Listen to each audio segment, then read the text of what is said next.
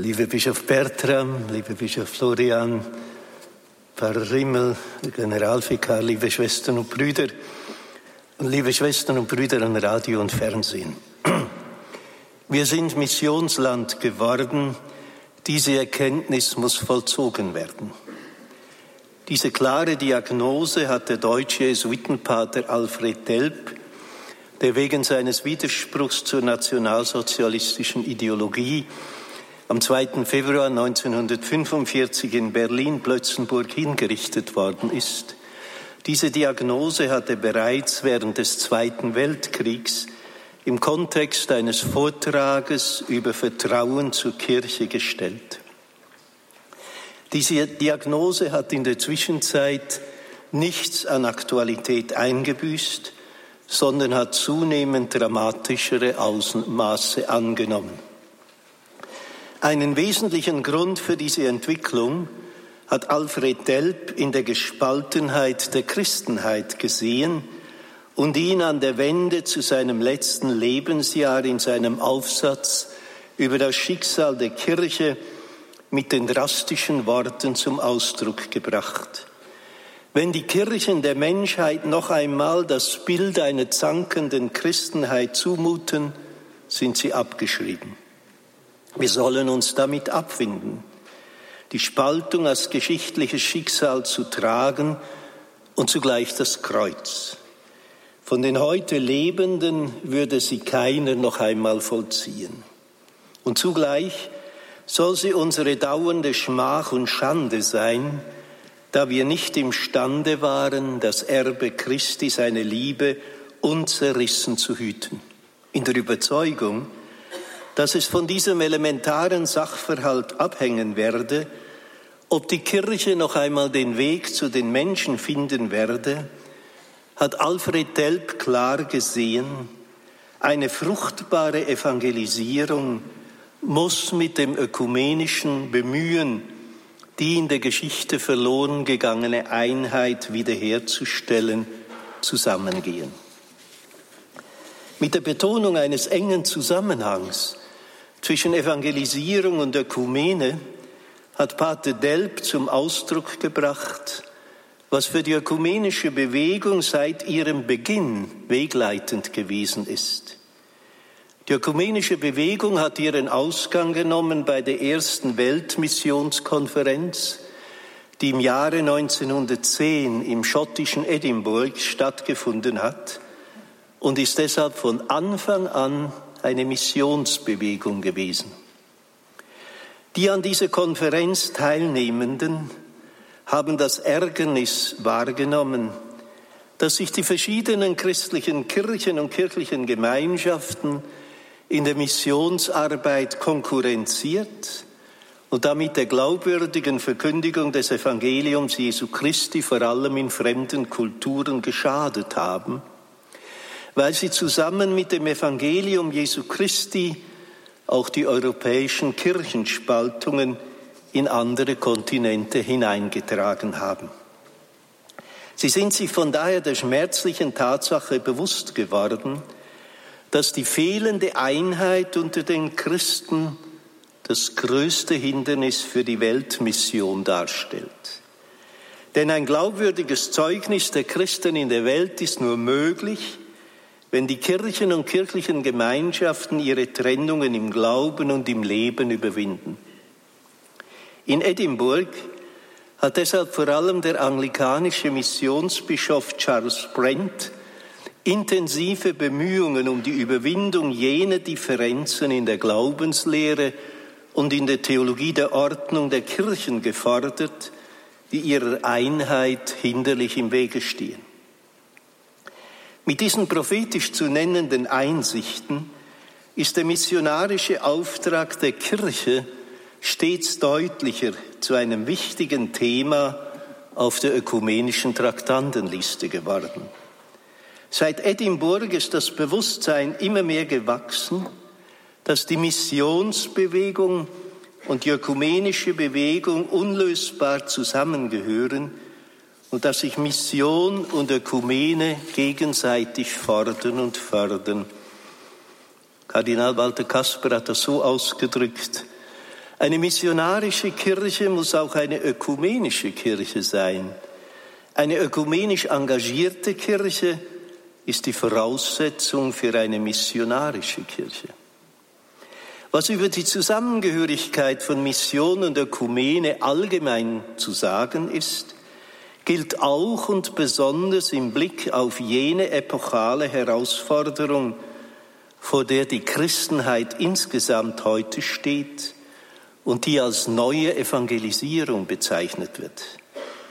Während unter der Missio ad gentes die pastorale Aufgabe verstanden wird, in Kulturen, die bislang ohne Beziehung zum Christentum gewesen sind, dem Evangelium Jesu Christi erstmals in der Geschichte Lebensraum zu ermöglichen und die deshalb als Erstevangelisierung bezeichnet wird, Demgegenüber meint die Neuevangelisierung das erneute Bemühen der Verkündigung des Evangeliums, vor allem in jenen Gesellschaften, die vor allem in Europa eine während Jahrhunderten christliche Sozialisierung durchlebt, jedoch im Prozess der Neuzeit im Westen Europas eine tiefgreifende Säkularisierung, oder im ehemaligen Osten Europas eine kämpferische Vernichtungskampagne gegen den christlichen Glauben und eine rigorose Unterdrückung der christlichen Kirchen durchgemacht haben. Wenn man sich diesen grundlegenden Unterschied zwischen Erstevangelisierung und Neuevangelisierung vor Augen führt, wird es sich von selbst verstehen, dass die Neuevangelisierung in den säkularisierten Lebenswelten Europas heute in einer anderen Weise erfolgen muss als die Erstevangelisierung. Ein wichtiger Unterschied zeigt sich dabei auch bei der ökumenischen Dimension der Missionsaufgabe. Während die Erstevangelisierung im europäischen Kontinent eine Christenheit hervorgebracht hat, die in der einen Kirche zusammengelebt hat, wendet sich die Neuevangelisierung an eine Christenheit, die noch immer in voneinander getrennten Kirchen lebt und deshalb nur mit einem ökumenischen Notenschlüssel wahrgenommen werden kann. Dieser Herausforderung hat sich das Zweite Vatikanische Konzil entschieden gestellt, indem es sich auf den theologisch indispensablen missionarischen Auftrag der Kirche zurückbesonnen und sich für die Wiederherstellung der Einheit der Christen eingesetzt hat. Für beide Konzilspäpste ist das ökumenische Anliegen ein wichtiges Leitmotiv, auch und gerade der konziliaren Erneuerung der katholischen Kirche und ihres Selbstverständnisses gewesen. Man muss von einer eigentlichen Wechselwirkung zwischen der ökumenischen Öffnung der katholischen Kirche und der missionarischen Erneuerung ihres Kirchenverständnisses sprechen. Bereits zu Beginn der zweiten Sitzungsperiode des Konzils hat der heilige Papst Paul VI. in seiner grundsätzlichen Eröffnungsrede hervorgehoben, die ökumenische Annäherung zwischen den getrennten Christen und Kirchen sei eines der zentralen Ziele, gleichsam das geistige Drama, um dessen Willen das Konzil einberufen worden sei. Ganz in diese Sinnrichtung geht das konziliare Dekret über den Ökumenismus Unitatis Redintegratio vom Fundament aller Ökumene aus, dass Christus eine und einzige Kirche gewollt und begründet hat. Diese Glaubensüberzeugung wird so dann mit der geschichtlich gewordenen und auch heute empirisch greifbaren Tatsache konfrontiert, dass es de facto eine Vielzahl von Kirchen und kirchlichen Gemeinschaften gibt. Und da diese alle vor den Menschen den Anspruch erheben, das wahre Erbe Jesu Christi darzustellen, kann der fatale Eindruck entstehen, als ob Christus selbst geteilt wäre. Von daher drängt sich dem Konzil das Urteil auf, dass die Spaltungen in der Kirche ganz offenbar dem Willen Christi widersprechen ein Ärgernis für die Welt darstellen und ein Schaden für die heilige Sache der Verkündigung des Evangeliums vor allen Geschöpfen sind. Das Ökumenismusdekret hält deshalb bereits in seinem ersten Satz nicht nur als sein Ziel, sondern als Ziel des ganzen Konzils fest, die Einheit aller Christen wiederherstellen zu helfen, ist eine der Hauptaufgaben des heiligen ökumenischen Zweiten Vatikanischen Konzils. Die tiefste Motivation für die ökumenische Verpflichtung erblickt das Konzil dabei in der eschatologischen Dimension der christlichen Mission. Indem in der dogmatischen Konstitution über die Kirche Lumen Gentium in ihrem zweiten Kapitel die Kirche vor allem als Volk Gottes betrachtet wird, das sich zwischen schon und noch nicht auf der irdischen Pilgerschaft befindet, in der Geschichte unterwegs ist und seine missionarische Aufgabe wahrnimmt. Von daher wird die Kirche selbst als missionarische Bewegung verstanden. In diese Dynamik ist auch die ökumenische Bewegung integriert, und in dieser ist sie mit der Missionsbewegung verbunden. Mission und Ökumene erweisen sich damit als die beiden grundlegenden Gestalten des Weges der Kirche. Und da sich die christliche Mission an die ganze Menschheit adressiert und letztlich auf die Ermöglichung der Einheit der Menschheit zielt, versteht sich die Kirche im Blick auf dieses Ziel als Sakrament des Heils, als Zeichen und Werkzeug für die innigste Vereinigung mit Gott wie für die Einheit der ganzen Menschheit. Von daher stellt sich die bedrängende Frage, wie die Kirche Sakrament für die Einheit der ganzen Menschheit sein kann, wenn sie vor der Welt noch immer das peinliche Schauspiel ihrer eigenen Zerspaltenheit darbietet. Die christliche Mission muss folglich einen ökumenischen Notenschlüssel haben, damit ihre Melodie nicht kakophonisch, sondern symphonisch erklingen kann. In diese Sinnrichtung haben nach dem Zweiten Vatikanischen Konzil alle Päpste, die sich für die ökumenische Suche nach der Wiedergewinnung der Einheit der Christen eingesetzt haben, erneut auch den Missionsauftrag der Kirche vor allem unter der Leitperspektive der Neuevangelisierung in die Mitte des kirchlichen Lebens gestellt.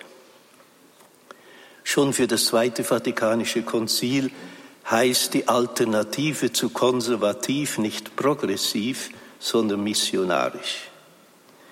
Die Päpste haben die wichtige Verknüpfung von Mission und Ökumene unterstrichen und die Rezeption des für das Konzil so wichtigen Missionsthemas in bewundernswerter Kontinuität und Konsequenz gefördert.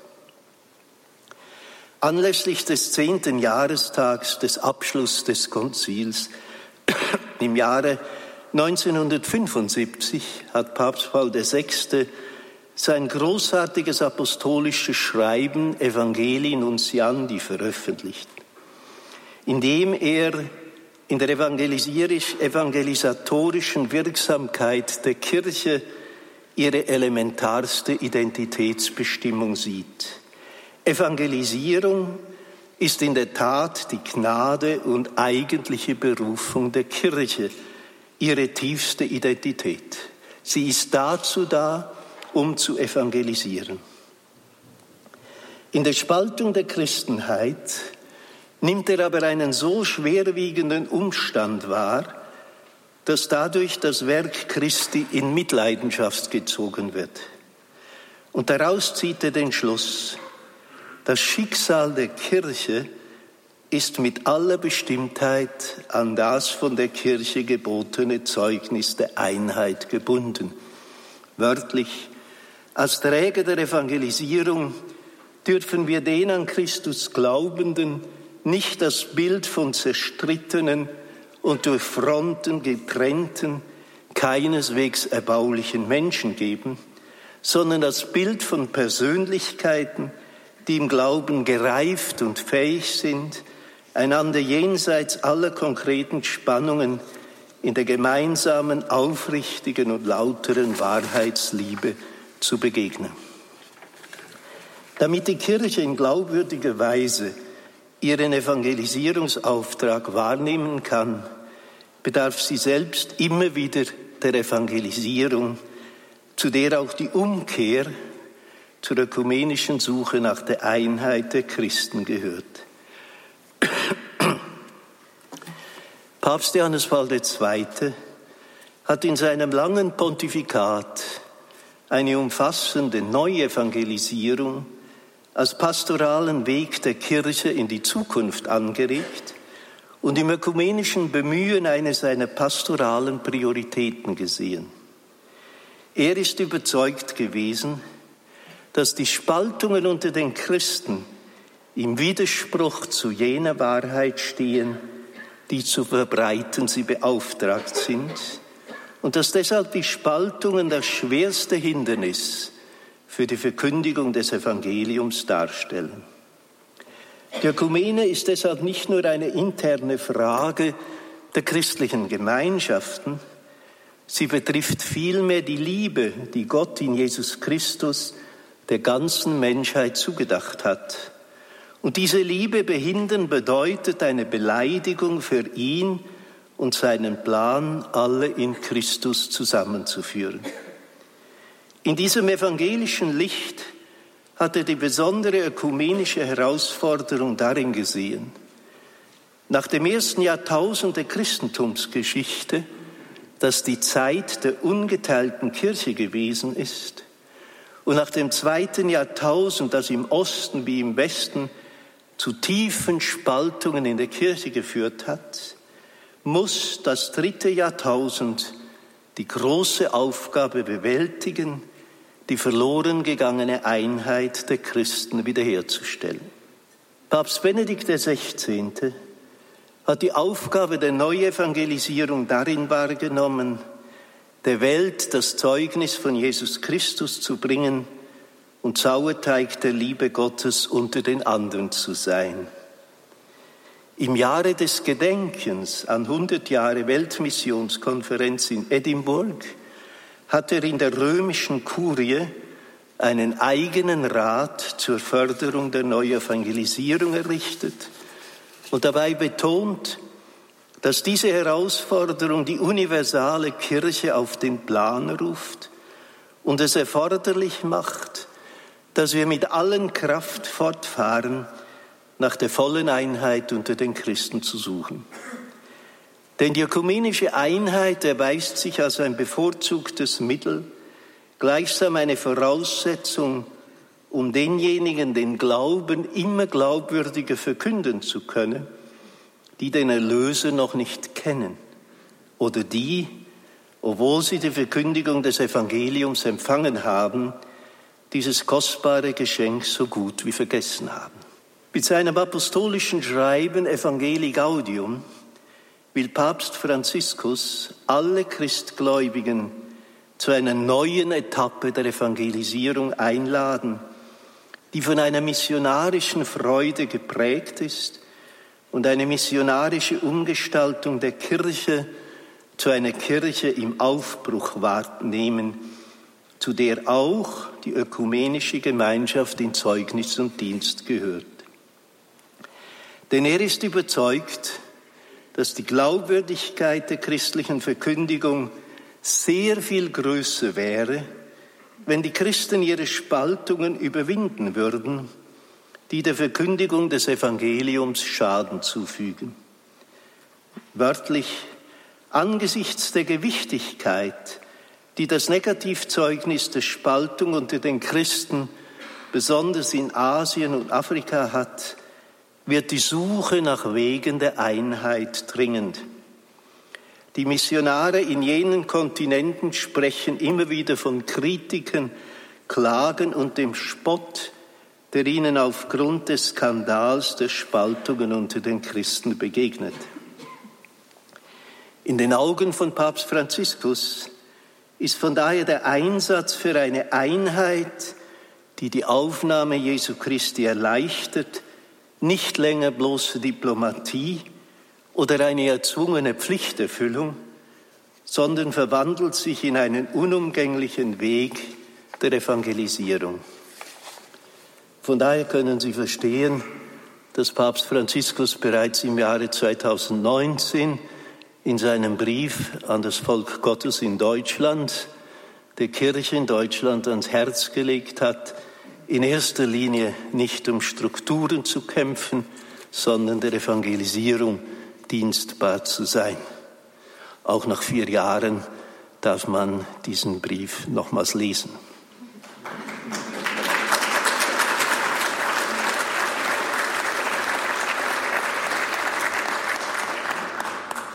Die Päpste nach dem Zweiten Vatikanischen Konzil haben die enge Verknüpfung von Evangelisierung und ökumenischer Suche nach der Wiederherstellung der Einheit der Kirche, die für die ökumenische Bewegung als Missionsbewegung charakteristisch ist, in den Mittelpunkt der kirchlichen Aufmerksamkeit gestellt.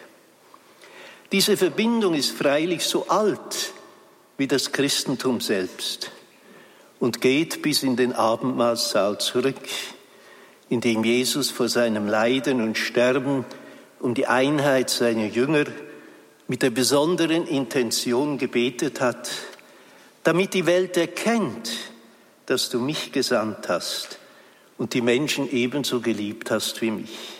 In diesem Finalsatz, in der Bitte des Herrn, bringt der Evangelist Johannes zum Ausdruck, dass die Einheit unter den Jüngern kein Selbstzweck ist, sondern im Dienst einer überzeugenden Verkündigung des Evangeliums steht und die unerlässliche Voraussetzung für die Glaubwürdigkeit der christlichen Botschaft darstellt.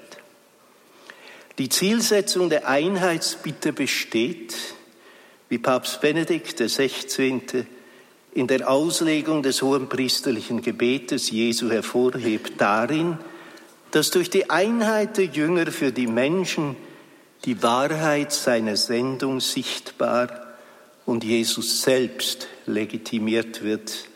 Es wird sichtbar, dass er wirklich der Sohn ist.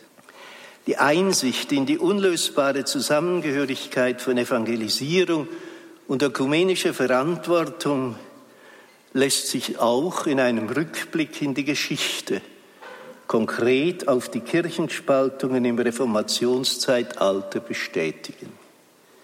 Über sie hat der katholische Kirchenhistoriker und Ökumeniker Josef Lorz, er hat sich über die geschichtliche Aufarbeitung von Reformation und Kirchenspaltung vor allem in Deutschland sehr verdient gemacht. Er hat bereits im Jahre 1950 und damit in der unmittelbaren Nachkriegszeit dieses Urteil gefällt. Durch die Spaltung der Christenheit hat die Überzeugungsmächtigkeit der christlichen Verkündigung entscheidend gelitten.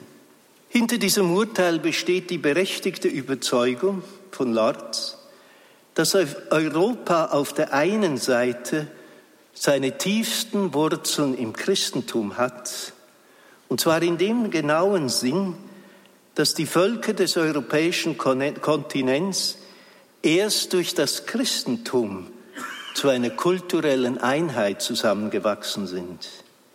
Dass Europa auf der anderen Seite heute aber in bedrohlicher Weise vom Christentum entfremdet ist.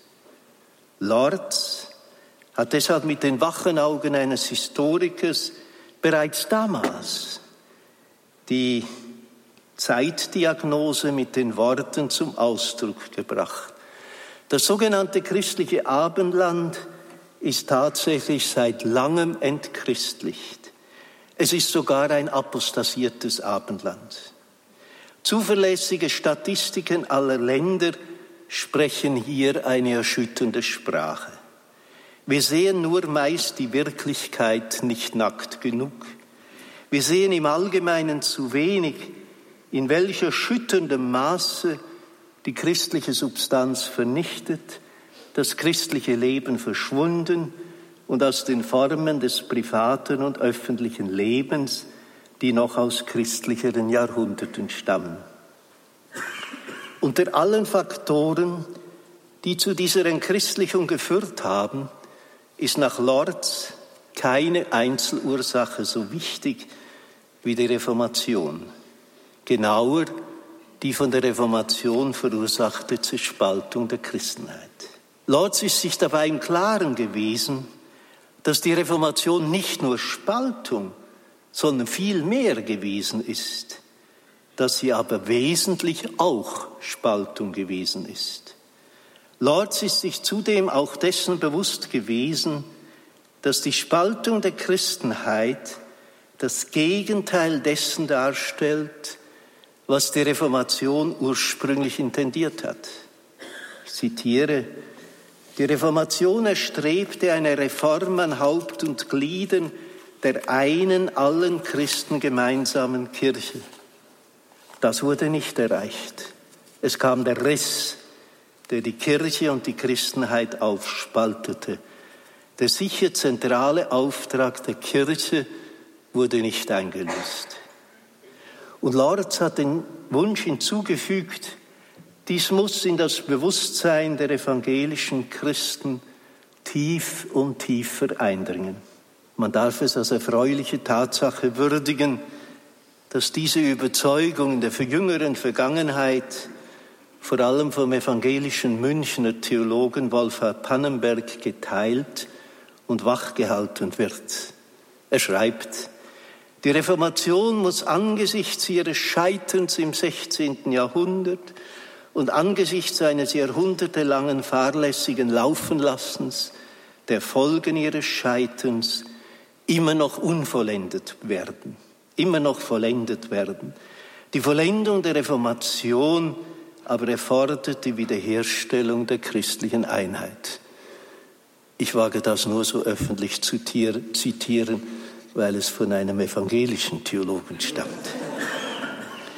Mit der grundlegenden Erkenntnis, dass es der Reformation ursprünglich um eine umfassende Erneuerung der ganzen Kirche und nicht um die Gründung von neuen Kirchen gegangen ist, dass hier nichts ferner gelegen hat als die Abtrennung evangelischer Sonderkirchen von der einen katholischen Kirche und dass folglich die Entstehung besonderer evangelischer und reformierter Kirchen, nochmals Pannenberg, nicht das Gelingen, sondern das Scheitern der Reformation zum Ausdruck bringt.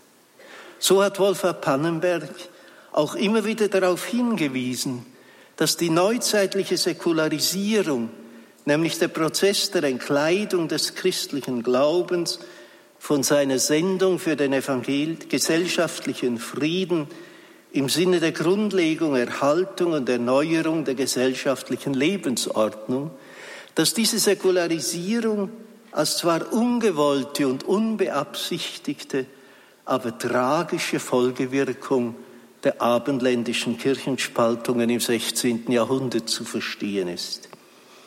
Die Emanzipation der neuzeitlichen Kulturwelt zunächst von den Gegensätzen der unter sich zerstrittenen Konfessionskirchen und letztlich vom Christentum überhaupt, muss man als Ergebnis und Erschöpfungsende der Kirchenspaltungen und der anschließenden blutigen Konfessionskriege des 16. und 17. Jahrhunderts beurteilen, besonders des Dreißigjährigen Krieges der Europa in ein rotes Meer von Blut verwandelt hat. Weil in deren tragischen Folge das Christentum historisch nur noch greifbar gewesen ist, in der Gestalt der verschiedenen Konfessionen, die einander bis aufs Blut bekämpft haben, musste diese historische Konstellation zur unvermeidlichen Konsequenz haben, dass der konfessionelle Friede um den für das Christentum teuren Preis erkauft werden musste, dass von den konfessionellen Differenzen und in Fernwirkung vom Christentum überhaupt abgesehen wurde, um dem gesellschaftlichen Frieden eine neue Basis geben zu können. Als Christen in Europa dürfen wir aus dem, unserem historischen Gedächtnis die Tatsache nicht verdrängen, dass die neuzeitliche Erklärung des christlichen Glaubens zur reinen Privatsache des einzelnen Menschen und die Abdrängung der Religion aus der gesellschaftlichen Öffentlichkeit in einer tragischen Weise von der Christenheit selbst verschuldet worden ist. Dass es sich somit, wie der katholische Theologe Johann Baptist Metz mit Recht betont, um eine sozusagen hausgemachte Privatisierung des Christentums handelt. Dieses Urteil impliziert in umgekehrter Richtung, dass die Wiedergewinnung einer öffentlichen Sendung der Christenheit die Überwindung der ererbten Spaltungen in einer wiedergefundenen Einheit der Christen voraussetzt und dass die Reformation im 16. Jahrhundert zumindest unvollendet geblieben ist und es weiter bleiben muss, bis die Einheit der im Geist des Evangeliums erneuerten Kirche wiederhergestellt sein wird. Insofern es bei der ökumenischen Bewegung auch um das Gelingen der Reformation selbst geht, wird unübersehbar deutlich, was alles mit der Ökumene für eine heute notwendig gewordene Neuevangelisierung auf dem Spiel steht.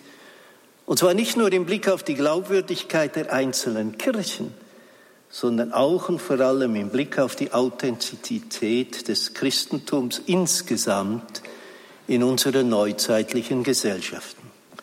Wenn die neuzeitliche Privatisierung der Religion wesentlich in den Kirchenspaltungen begründet ist, wird das Christentum in Europa nur dann wieder eine gesamtgesellschaftliche Bedeutung erlangen können, wenn das Scheitern der Reformation überwunden sein wird.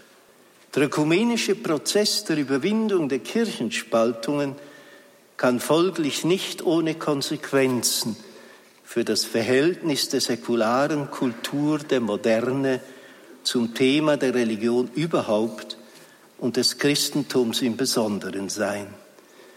Die Gründe, die in historischer Sicht zur Abwendung der modernen Kultur von der Religion und der Kirche geführt haben, können jedenfalls gegenüber einer Gestalt des Christentums, das die Spaltungen überwunden haben wird, nicht mehr geltend gemacht werden.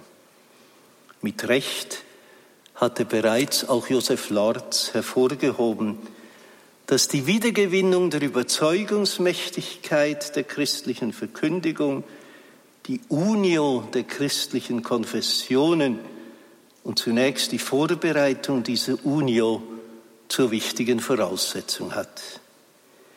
Die Einsicht in die historisch komplexen Hintergründe des Zusammenhangs von Evangelisierung und Ökumene muss für das europäische Christentum vor allem bedeuten, dass es erst durch die Überwindung seiner Spaltungen in der Lage sein wird, dem Säkularismus gegenüber glaubwürdig die Wahrheit der Religion geltend zu machen, und zwar in der gesellschaftlichen Öffentlichkeit von heute.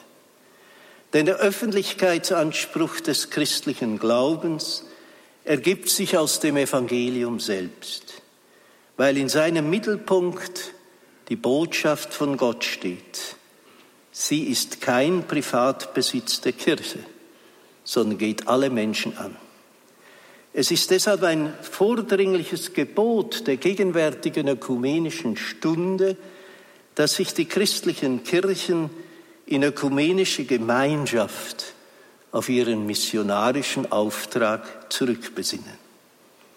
Dass beide Anliegen, die Mission und die Ökumene, schicksalhaft miteinander verknüpft sind, kann man auch an der Beobachtung ablesen, dass auf der einen Seite überall dort, wo der missionarische Elan zu erlahmen droht, auch das ursprünglich feurige Ringen um die Wiedergewinnung der Einheit der Christen auf Sparflamme gesetzt wird. Und dass auf der anderen Seite dort, wo man sich mit dem Ärgernis der weiter bestehenden Kirchenspaltung abgefunden hat, oder sie gar nicht mehr als Ärgernis wahrnimmt, auch nicht mehr besondere missionarische Anstrengungen unternommen werden. Dies bedeutet in positiver Sinnrichtung, dass die neue Evangelisierung heute nur gelingen kann, wenn sie in ökumenischer Verantwortung wahrgenommen und realisiert wird. Und wenn folglich das ursprüngliche Ziel der ökumenischen Bewegung verlebendigt wird, nämlich die sichtbare Einheit unter den Christen wiederzufinden. Nur wenn die Christen in ökumenischem Geist zusammenwirken, können sie der heutigen Welt die frohe Botschaft in glaubwürdiger Weise verkünden. Um besser wahrnehmen zu können, wie diese gemeinsame Verantwortung von Mission und Ökumene vollzogen werden kann, legt sich nochmals ein kurzer Rückblick auf die Anfänge der ökumenischen Bewegung nahe. Denn von der Missionskonferenz in Edinburgh im Jahre 1910 sind zwei weitere Bewegungen ausgegangen, die die Ökumene bis auf den heutigen Tag begleiten. Die erste ist die Bewegung für praktisches Christentum mit dem Namen Life and Work. Sie ist im Jahre 1914 in Konstanz begründet worden und hat sich zum Ziel gesetzt, eine intensive ökumenische Zusammenarbeit bei der Bewältigung der großen gesellschaftlichen Herausforderungen in Gang zu bringen. Damals stand das Bemühen um Verständigung und Frieden unter den Völkern im Vordergrund. Das Anliegen dieser Bewegung hat vor allem darin bestanden, sowohl bei der Lösung von sozialen Problemen mitzuwirken, als auch den politischen Einheitsbestrebungen der damaligen Welt eine christliche Seele zu geben. Und zwar in der Überzeugung, dass in einer von Spannungen, Konflikten und Kriegen bedrohten Welt die Christen in ökumenischer Gemeinschaft handeln müssen. Von Edinburgh leitet sich auch der zweite Zweig der ökumenischen Bewegung ab, nämlich Faith and Order, die Bewegung für Glauben und Kirchenverfassung.